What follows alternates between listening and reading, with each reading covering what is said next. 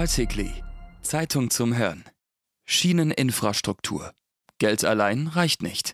Von Prof. Dr. Alexander Eisenkopf. Erschienen bei ZU Daily. Im aktuellen Koalitionsvertrag sind eine Verdopplung der Verkehrsleistungen im Schienenpersonenverkehr und ein Marktanteil des Schienengüterverkehrs von 25 Prozent bis zum Jahr 2030 vorgesehen. Eine solche Zeitenwende lässt sich aber nur auf der Basis einer intakten und auf den gewünschten Zuwachs ausgelegten Bahninfrastruktur darstellen.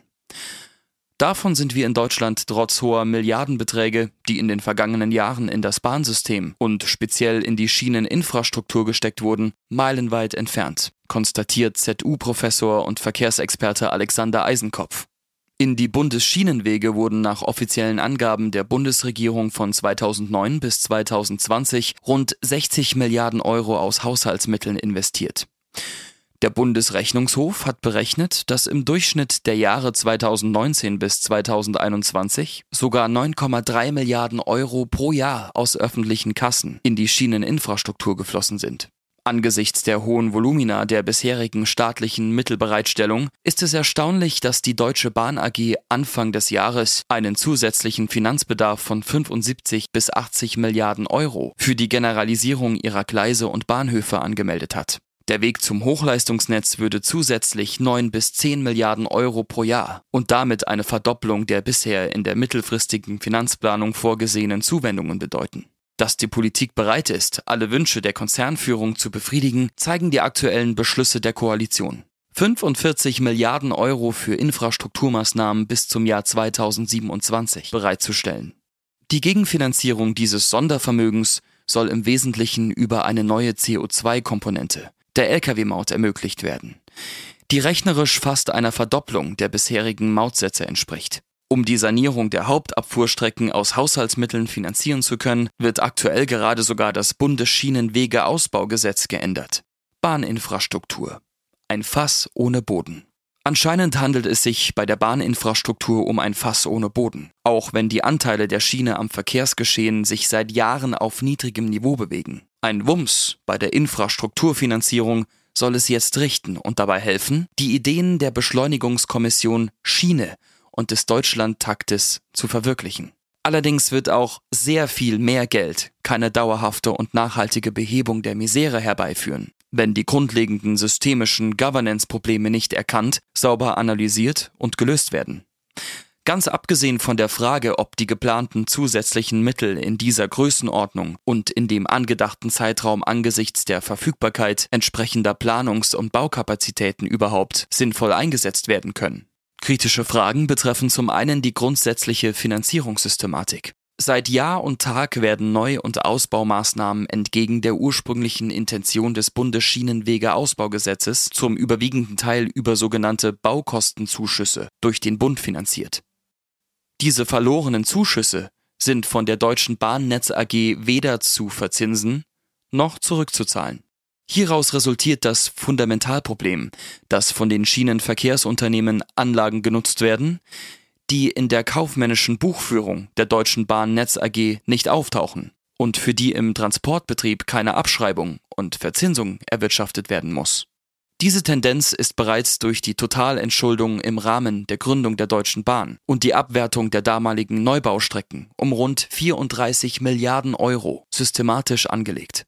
Mit dem ab dem Jahre 2009 abgeschlossenen Leistungs- und Finanzierungsvereinbarungen hat die Deutsche Bahn AG es dann sogar geschafft, dass auch Ersatzinvestitionen und Instandhaltung wesentlich aus Bundesmitteln finanziert wird.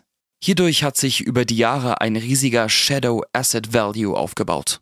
Eine Indikation der Größenordnung dieser versteckten Assets ergibt sich aus der Differenz zwischen Brutto- und Nettoinvestitionen, in der Konzernbilanz der Deutschen Bahn AG, die sich im Wesentlichen auf öffentliche Zuschüsse für die Infrastruktur bezieht. Allein von 2013 bis 2022 handelt es sich um 68,7 Milliarden Euro. Die Nutzung der Schieneninfrastruktur, ohne für einen Großteil der Assets zumindest die Abschreibung zu verdienen, bedeutet aber systematisches Fahren auf Verschleiß. Dieses Problem wird aktuell ausgeblendet und negiert, nicht diskutiert und daher auch mit viel frischem Geld nicht gelöst. Die derzeit praktizierte Drassenpreissubventionierung und die Forderung nach grundsätzlich grenzkostenorientierten Trassenpreisen sorgen für eine zusätzliche Verschärfung. Gemeinwohlorientierte Infrastruktur, eine semantische Innovation. Ein weiterer Problemherd ist die Frage, ob die Infrastruktur innerhalb oder außerhalb des integrierten Konzerns Deutsche Bahn AG besser aufgehoben ist. Die ursprüngliche Idee der Bahnreform, Infrastruktur und Transportebene institutionell sauber zu trennen, wurde systematisch verdrängt und immer wieder als Zerschlagung der Bahn diskreditiert. Jetzt wird die Lösung in einer semantischen Innovation gesucht. Eine gemeinwohlorientierte Infrastruktur, in Klammern, InfraGo, soll es richten. Dieses Konstrukt innerhalb eines nach wie vor aktienrechtlich verfassten Konzerns, Deutsche Bahn AG, wird aber zwangsläufig eine Totgeburt bleiben. Aktuell kolportierte Vorschläge aus dem Bundesverkehrsministerium für eine Infra-Go weisen auf nur rudimentären Reformwillen hin. Es steht besonders in Frage, ob der Bund so tatsächlich seine Steuerungs- und Einflussmöglichkeiten auf die kritische und teure Ressource Infrastruktur erhöhen kann und ob auf diesem Weg die erwarteten Effizienzgewinne realisierbar sind. Auch die Transparenz der Finanzströme ist in einem solchen Konstrukt nicht automatisch gegeben. Trotz millionenschwerer externer Gutachten werden die umfänglichen Governance-Probleme der gemeinwohlorientierten Infrastruktur weder abschließend erkannt noch gelöst werden können. Selbstverständlich hat die Konzernführung der Deutschen Bahn AG in einem solchen Konstrukt ein Interesse, Regelungen durchzusetzen welche die Infrastruktur weiterhin als finanzpolitischen Verschiebebahnhof nutzbar und die Politik erpressbar machen. Im Reformprozess wird sie daher ihre eigenen Vorstellungen einer gemeinwohlorientierten Infrastruktur dezidiert durchsetzen. Die Lösung wäre wohl nach wie vor die Auflösung des integrierten Konzerns, insbesondere um einen stärker steuernden Einfluss des Bundes auf die von ihm mit Milliardenbeträgen subventionierte Infrastruktur zu ermöglichen positive Effekte auf den Wettbewerb, auf den auch die Monopolkommission gerade wieder hingewiesen hat, wären dann sozusagen Beifang. Leider drückt sich die Politik nach wie vor vor solchen grundlegenden Strukturentscheidungen.